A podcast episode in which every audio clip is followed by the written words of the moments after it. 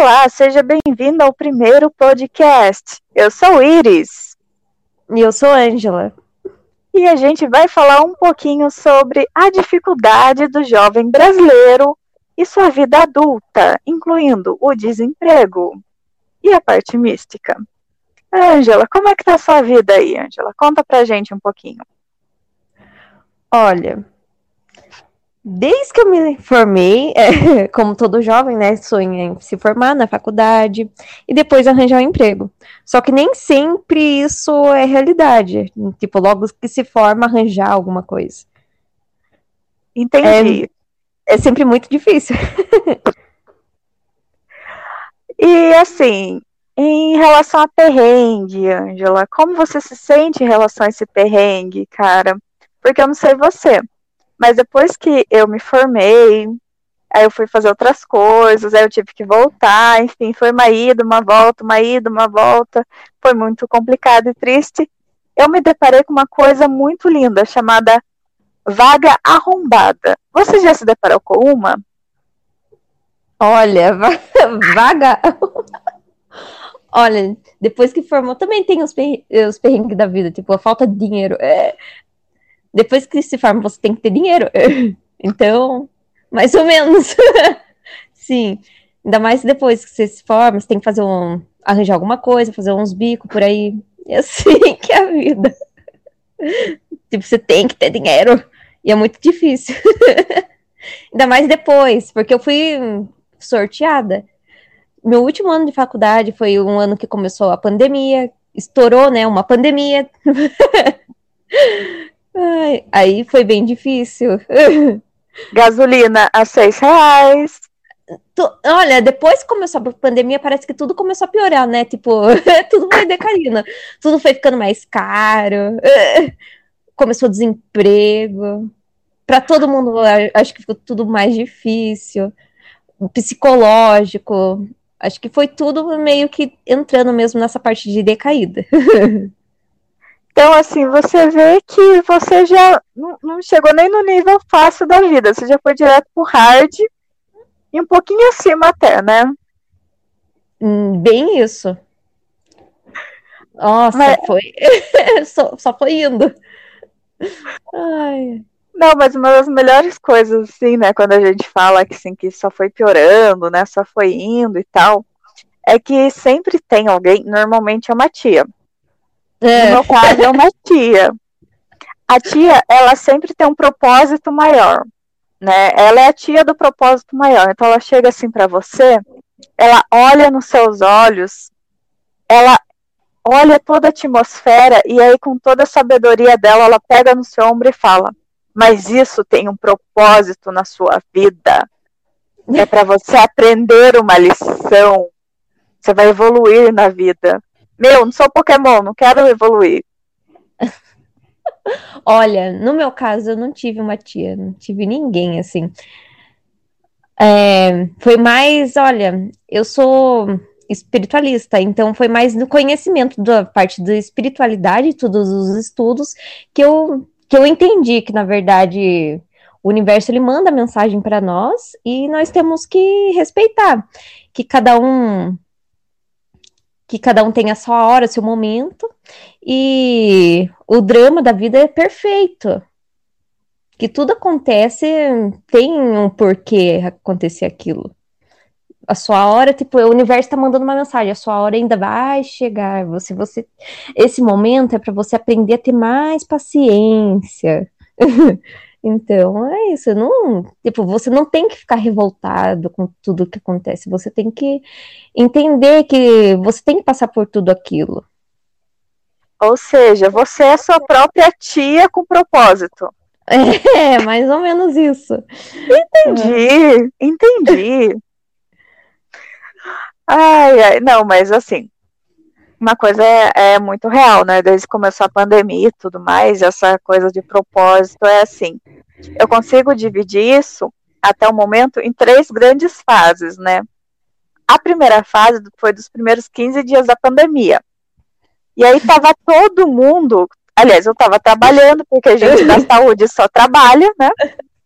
Mas as outras pessoas que estavam em casa e também trabalhando de outras maneiras, foi incrível, porque assim, ou elas ficavam fitness, extremamente fitness, pegavam, começavam a fazer todo um treinamento dentro de casa. Às vezes a pessoa nem fazia, nunca fez aquilo na vida, mas naquele momento ela fez nos primeiros 15 dias.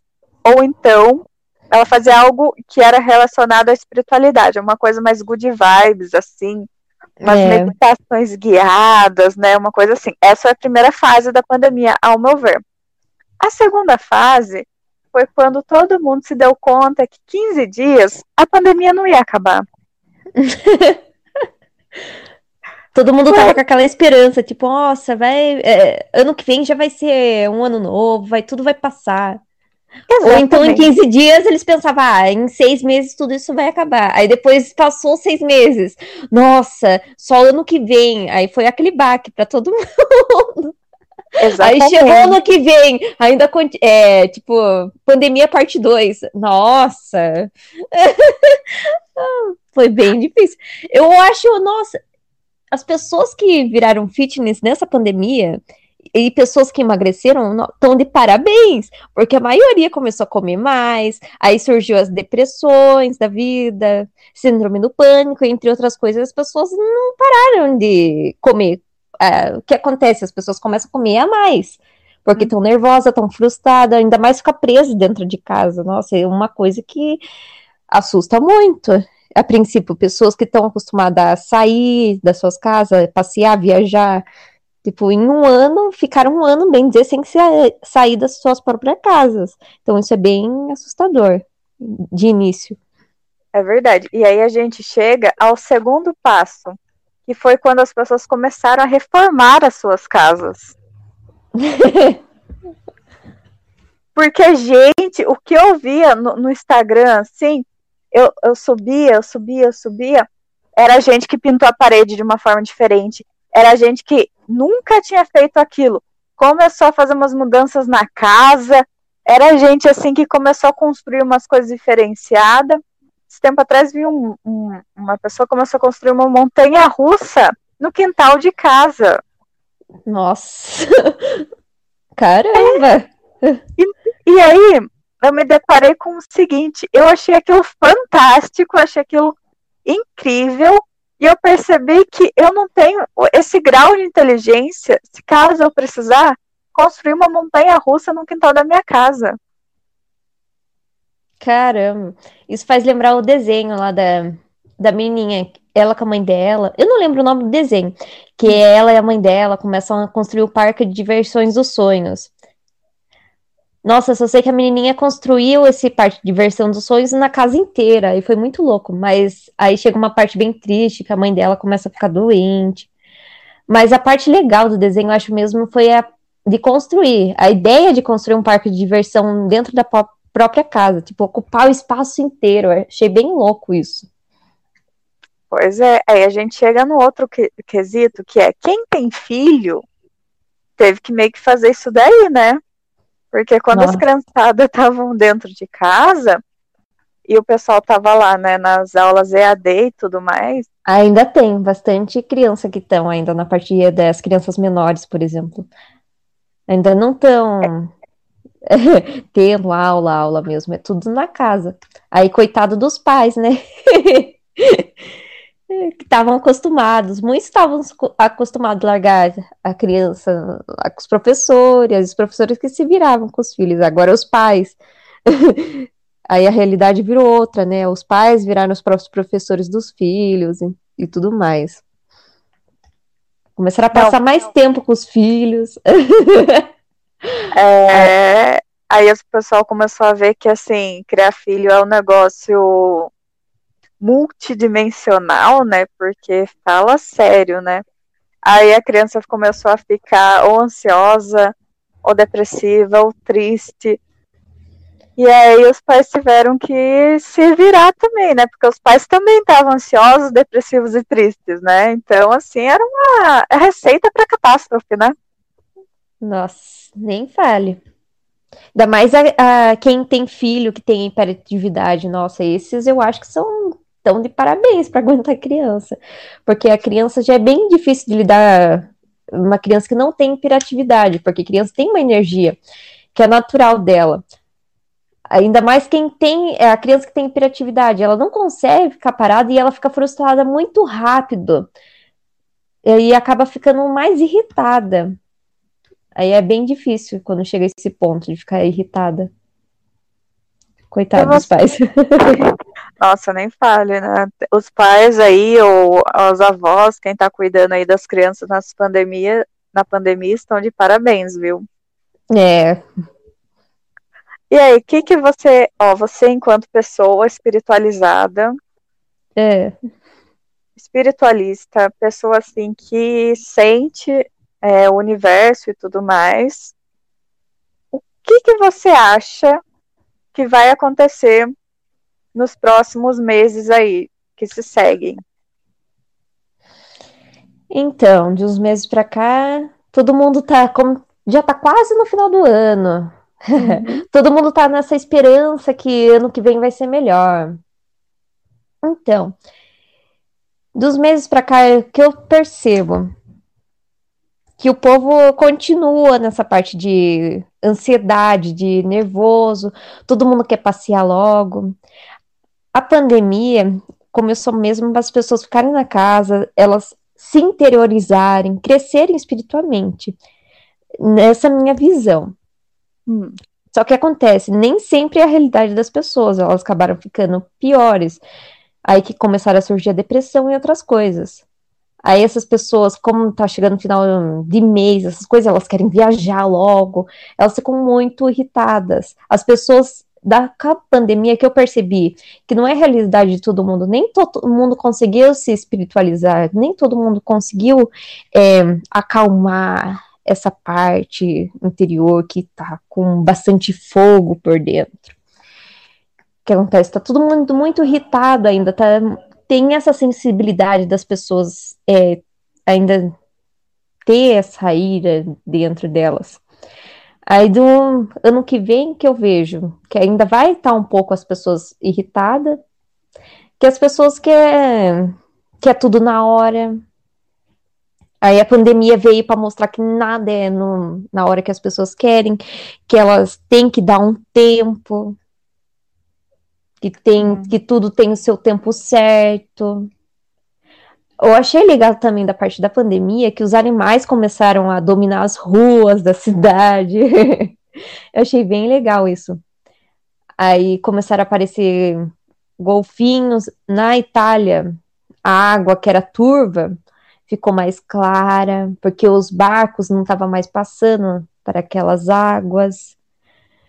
Ah, coisas que foram acontecendo. Aí em Londres, por, pelas pessoas não estarem andando mais de carro, é, a poluição deu uma diminuída no ar, ou seja, as pessoas cons conseguiram ver o céu, o azul que ele é, a beleza do céu, né? Que eles não conseguiam ver por causa da poluição e tudo. Aí deu uma amenizada bastante nessa parte. Que eu achei bem legal, assim que muda um pouco a vibração também do universo, das pessoas estar tá mais acolhidas dentro das suas casas e os animais estão mais livres para eles perambular por aí. Sem o barulho que as pessoas fazem na rua, tudo ficou mais silencioso para eles. Aí achei bem legal essa parte. Entendi. Bem mas, a, é. mas, mas a sua previsão é que a pandemia ainda não acabe. Não. ainda vai continuar. Ainda vai continuar, ainda vai. ainda mais que ela tá ganhando uma resistência, né? O Covid ganhou uma certa resistência. E não é todo mundo que quer ser vacinado também, tem isso. Aqui no Brasil, bastante gente, porque brasileiro gosta de onde lugar que tem fila, né? Que nem todo mundo contava com isso, né? Que os brasileiros gostam de lugar que tem fila coisa de graça. Aí eles vão, a maioria vai ser vacinado, que é uma coisa boa. Isso é verdade. Graças a Deus, assim, a maioria das pessoas que eu conheço querem muito ser vacinadas e tudo mais, né? E a gente tem um sistema de saúde que é público, ainda bem, obrigada a Deus, porque Sim. Muitos reclamam do Brasil, mas é que não sabem a realidade de, dos outros países, porque o Brasil é o sistema, tipo, é de graça, o SUS é para todos. Nos Estados Unidos não tem isso. Aí todo mundo fala, ai, mas que lindo! Uh, americana, a maioria tem motorhome, mas não sabe por que eles têm motorhome. Eles moram em motorhome, porque a maioria das vezes eles hipotecam a casa e vão morar no motorhome, porque lá eles não têm essa parte de SUS, tipo, de graça. Eles têm que pagar. Isso sai tudo do bolso deles. Tipo, yeah. muitos países, se você ficar doente, não é tão bom assim. É bom na parte de dinheiro, de ganhar dinheiro, mas de resto, não é uma realidade boa, digamos assim. Não, isso com certeza, né? A gente muitas Tem vezes. Tem que agradecer muito a Deus por isso. é. a gente dá uma pecada aí, né, em falar sobre o quanto o SUS é ineficiente, ou então a gente tem aquela visão de que, ah, eu não uso o SUS porque eu tenho um plano de saúde, eu não uso o SUS porque eu vou no particular. Mas o SUS, ele é imenso, né? Ele não tá só no seu postinho de saúde, ele tá na Anvisa, ele tá na parte de vigilância sanitária, ele tá em praticamente tudo, assim, sabe? Por quê? Porque o nosso sistema de saúde ele, além de ser universal, ele tem várias áreas integradas e que a maioria não conhece, né? É. Isso é uma tristeza a gente, primeiro, não conhecer, mas eu vejo assim que a maioria das pessoas agora estão se informando um pouco mais sobre isso, né? Porque, vamos ser sinceros, a gente não aprende sobre SUS na escola, né? É. Eu, pelo menos, não lembro de ter aprendido sobre SUS na escola. Fui aprender sobre SUS na faculdade. Mas, assim, falar que sim, nossa, eu lembro de ter aprendido sobre a lei do SUS, sobre a parte de vigilância sanitária, ou sobre as campanhas de vacinação, do porquê. O máximo que a gente estuda ali é a revolta da vacina e acabou. É, é nessa parte que eu acho que peca um pouco. Que devia mais mostrar o que o SUS tem a apresentar, o que ele tem tanto para a sociedade, que a sociedade muitas vezes não tem o conhecimento. É uma coisa que meio que ele peca nessa parte. É uma... Ter mais conhecimento. Sim, falta bastante coisa, falta. Ah, mas eu, eu não sei porque tudo mais assim. Mas é. Acho que a maioria das pessoas não sabe, mas tem aquele conselho de saúde, né? E hum. numa das partes da reunião, da, que são várias reuniões que acontecem, mas tem a parte do, das pessoas populares irem até a reunião e fazerem as suas reivindicações, seja para o seu bairro, seja para a sua cidade, para o seu estado, para o país. E isso não é muitas vezes divulgado. Eu já tive o privilégio de participar dessas reuniões por outros fatores. Mas antes de eu me tornar a saúde, eu não sabia. Acho que ninguém sabe direito disso, né? É. Eu Mas agora sobre o SUS não é bem no começo da faculdade, a gente foi entender mais no meio da faculdade o que o, que o SUS fazia, o que ele era. Então, isso que é o mais engraçado, né? É, na saúde, né? Somos fisioterapeutas. E a gente. Aí a gente começou a ver os mesmo no meio da faculdade, né? É, eu sei que cada faculdade. É. Grade nas coisas, mas a gente vê desde, tipo, desde o primeiro dia, desde a primeira semana já e para o SUS mesmo.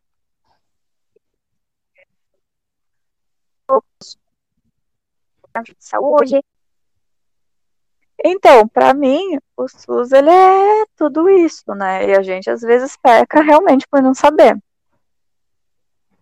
É o que falta mesmo, mais conhecimento.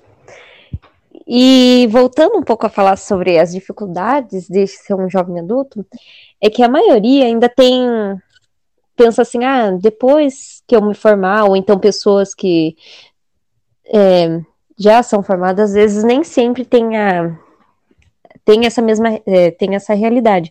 Igual muitos ainda não têm dinheiro de ter a casa própria, muitos ainda não têm dinheiro para ter um apartamento ou algum lugar alugado, ainda tem que morar com seus pais.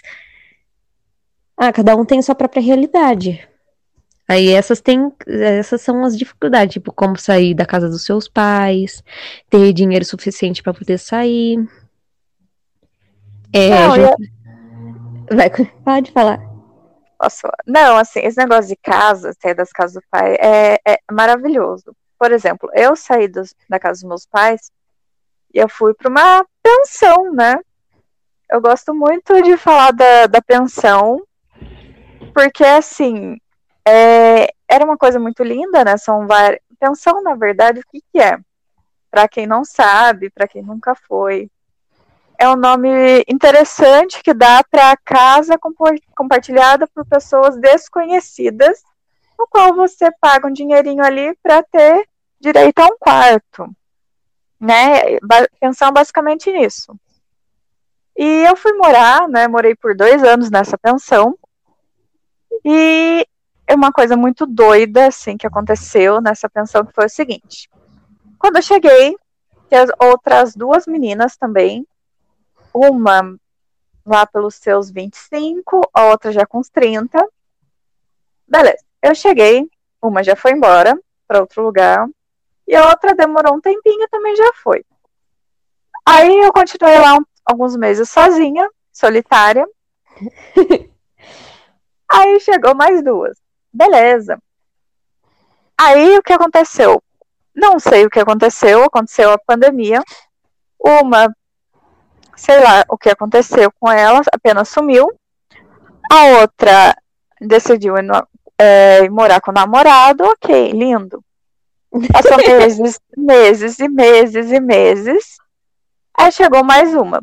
Essa daí, eu não sei o que aconteceu com ela, mas foi muito estranho. Ela ficou um mês certinho. E ela era uma pessoa que ela tinha é, grande vontade de ajudar todo mundo, né? Só que eu tenho um problema em relação a isso, que é o seguinte: eu gosto de fazer as coisas do meu jeito, né? É, e uma das coisas quais eu gosto de fazer as coisas do meu jeito é relacionado à parte de alimentação. Então, eu gosto de cozinhar tranquilamente, eu gosto de separar as coisas, e eu vou indo por etapa. Essa mulher, ela era muito legal, não vou falar que ela não seja legal, mas assim, ela atropelava tudo, e ela daí queria fazer do jeito dela, e queria arrumar as coisas do jeito dela, e tudo mais.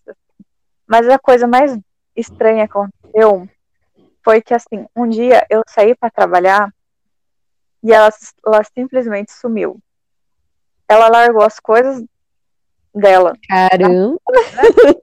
É, ela largou as coisas dela na casa. A dona da pensão depois veio perguntar para mim se aconteceu alguma coisa. E assim, ela só sumiu. Caramba! Ainda mais, mais assim, esquisito, né? Vai ficando cada vez mais estranha essa história. Olha que legal. É, é que a dona da pensão, ela tentava ligar para ela tentou ligar para a família dela. Ninguém sabia o paradeiro dessa mulher. Nossa, e, que louco! E assim, foi feito boletim de ocorrência, foi feitas coisas assim. Aí o que aconteceu? É, chegou a minha vez de sair da pensão, né? Meu contrato havia acabado, meu contrato de trabalho. Eu saí da pensão e retornei para minha cidade natal, né? Essa pensão era outra cidade. E até hoje eu não sei o que aconteceu com essa mulher. Nossa, que estranho. Então, se você é um jovem adulto, ou não, só adulto, enfim, é, tome cuidado, né? A gente não sabe o que aconteceu. Então, assim, se preze, né? Tome cuidado, avise para onde for, porque assim, até hoje eu não sei o que aconteceu com essa mulher. Nossa, é que doido. Nossa, pegou um rumo bem diferente do nada. Nossa. Pois que é. doida. Nossa, tem que mesmo que avisar alguém. É. Por mais que não tenha tanta afinidade. Tipo, o lugar onde ela mora era você, a mulher da pensão e mais essa moça, não era? Não, na verdade era eu, ela e a mulher da pensão em outra casa. É, que seja, ainda é perto, não é? É, era perto, era vizinho. Ah, por mais que não tenha afinidade, eu acho que ela devia ter avisado pelo menos aonde. Pois é, até hoje. Por segurança. sabemos. Por segurança, né? Uhum. Por isso, jovem adulto, tome cuidado. Cuidado, jovem. Tem, Órfão. Tem que ter muito cuidado. tem mesmo. Ah. Ah, só seja uma coisa, cada um tem a sua realidade diferente, igual a Iris, a Iris morou em pensão, eu ainda moro com meus pais. Cada um tem a sua realidade. Mas só sei que a vida de ser um jovem adulto não é nada fácil, porque tem seus altos e baixos, tem, tem a carreira, emprego, seja o que for que você tenha. É, o local onde você mora depende muito da- do humor das pessoas que convivem em sua volta, como, por exemplo, no meu caso, é os meus pais. No seu caso, pode ser seu amigo, ou seu namorado, seu marido. Então, pode ser também seus Concordo. bichinhos. É, É, que tem falar, os bichinhos. Se você mora com gato, parabéns. É. Gatos são os bichos, olha, muito tranquilo. Eles são uns animais bem tranquilos, fora que eles esquentam seus pés à noite. Olha só, você dorme com o pé quentinho. É. Não, e sem falar que o melhor do gato é que qualquer barulho esquisito, se você mora só você e seu gato, qualquer barulho estranho, esquisito, você sabe, é o gato. É o gato. Viu um É. barulho estranho no meio da noite? Não acorde, é o gato. E se o Sentiu gato estiver com você, volte a dormir. É. É, se o gato estiver com você, amigo, a gente tem um problema. Mas assim, faz teus corre que talvez não seja o gato. Ou talvez seja um novo gato, né? Porque o gato a gente não É. adota. Ele, Ele aparece. É, exatamente, ele escolhe. O gato eu acho legal porque ele escolhe seu dono, não é igual o cachorro. Eu gosto também bastante de cachorro.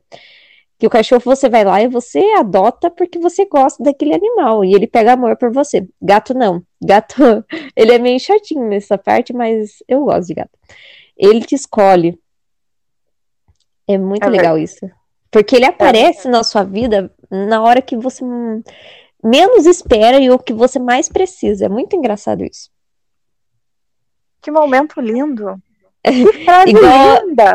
Igual pra mim, o meu gato, o meu pequenino Horus, é, o nome dele é Horus, olha que lindo. É, olha só, o nome egí- egípcio. Deus da conhecimento. ele é um deus da conhecimento, então. Tanto é que tem um olho de Horus, né?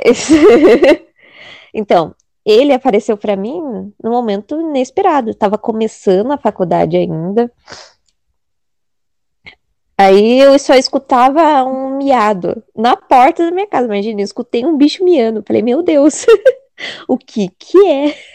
É uma jiboia, é uma jiboia. Ah, não, jiboia não, não, não mia. Eu pensei, meu Deus, da onde tá vindo? Será que é da vizinha? Aí eu pensei, meu Deus, só falta a gata da vizinha da eu queria tá um bando de rato aqui em casa. É. Aí eu olhei, era, ah, era um bichinho tão pequenininho, bonitinho, miando. Ah, era meu pequeno Horus. É, ele apareceu pra mim. Meu pai, no começo, ele não aceitava. Ele queria que eu desse o gato, doasse pra alguém. Ah, eu lutei por ele. Falei, não, ele é meu. Aí foi indo, foi indo, ah, fui pegando amor eles também. Aí tá até hoje com a gente. E ele é um amor. Ele é muito amoroso. Nunca vi um gato tão amoroso igual esse. Geralmente gato é arisco, ou mesmo eles são meio ranzinza, mas esse é- ele é muito amoroso. Ele vê pessoa na rua, ele se joga, rola, fica mostrando a barriguinha. Ah, ele fica miando, ele fica chamando a atenção das pessoas na rua pra ver ele. Tipo, olha eu aqui. Ele é muito fofo. Aqui em casa eu tenho também a Lira, que é a cachorra, que é a cachorra da minha mãe.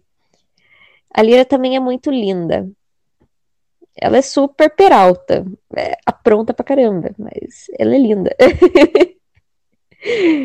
A diferença entre gato e cachorro tem é- isso que eu falei antes, e também que cachorro você sempre tem que dar um passeio com ele pra dar uma aliviada, pra eles não se estressarem tanto, porque cachorro que só fica preso dentro de casa, eles são bem estressadinhos. Por mais que não pareça, eles estão quietos no canto deles e você não leva a passear, pode saber que eles estão estressados, porque tem uma diferença no batimento cardíaco, no modo que eles respiram, dá essa diferença. Ah, Faz todo bicho. sentido. É, todo bicho eu gosto, eu gosto de todo bicho. Olha, eu quando era criança eu tive os ratinhos também, os topolino. Eu tive aqueles, ah, eu não lembro se era mini caranguejo ou mini siri. Ah, era muito legal. Tive um casalzinho. É. Ah, era muito legal. Aí uma vez eles eles não se mexiam. Eles morreram, né? Aí a minha irmã jogou eles na privada. Aí passou um mês. Vocês acreditam que eles voltaram pela pia, pelo cano da pia da, da, da cozinha? Imagina! Eles voltaram à vida do nada. É. Aí depois que eles voltaram, nossa, minha irmã que tava lavando louça até, ela levou um puta susto, quase quebrou o prato. Imagine, eles apareceram. Aí depois que a gente pesquisou tudo e conversou lá com o cara que vendeu pra gente, que na verdade eles estavam hibernando. Aí passou a época de hibernação deles e eles retornaram. Olha só que legal. Vocês jogaram um bicho vivo hibernando na privada. Que história linda! Um exemplo de vida. Aí eles retornaram pela pia da cozinha. Olha só que legal. Sabe, é, Sabe aquele desenho por água abaixo? Então, a história da vida dos, dos bichinhos. Meu Deus, Angela! Meu Deus! Cara, e é com essa que a gente encerra o podcast de hoje, porque não tem como competir com Mini Siri Caranguejo jogado da privada que retornou à vida. Não tem, cara. Muito, muito obrigada. Esse é o primeiro podcast com as perdidas, né? Não é. sabemos o que estamos fazendo da nossa vida, mas estamos compartilhando experiências. Quer deixar um recado, falar alguma coisa, Angela? Se você também é um jovem adulto que tem, tá tendo problemas atualmente, não deixa de escutar a gente. pode ser que algumas coisas você acaba se reconhecendo. Situações Ou... da vida, essas coisinhas, essas cositas. Ou se você ainda não é um jovem adulto, ouça-nos. Já vai se preparando. E se você já passou dessa etapa, nos Nessa ouça. fase da sua vida? Nos ouça e relembre a desgraça que é. Tchau, pessoal. Tchauzinho.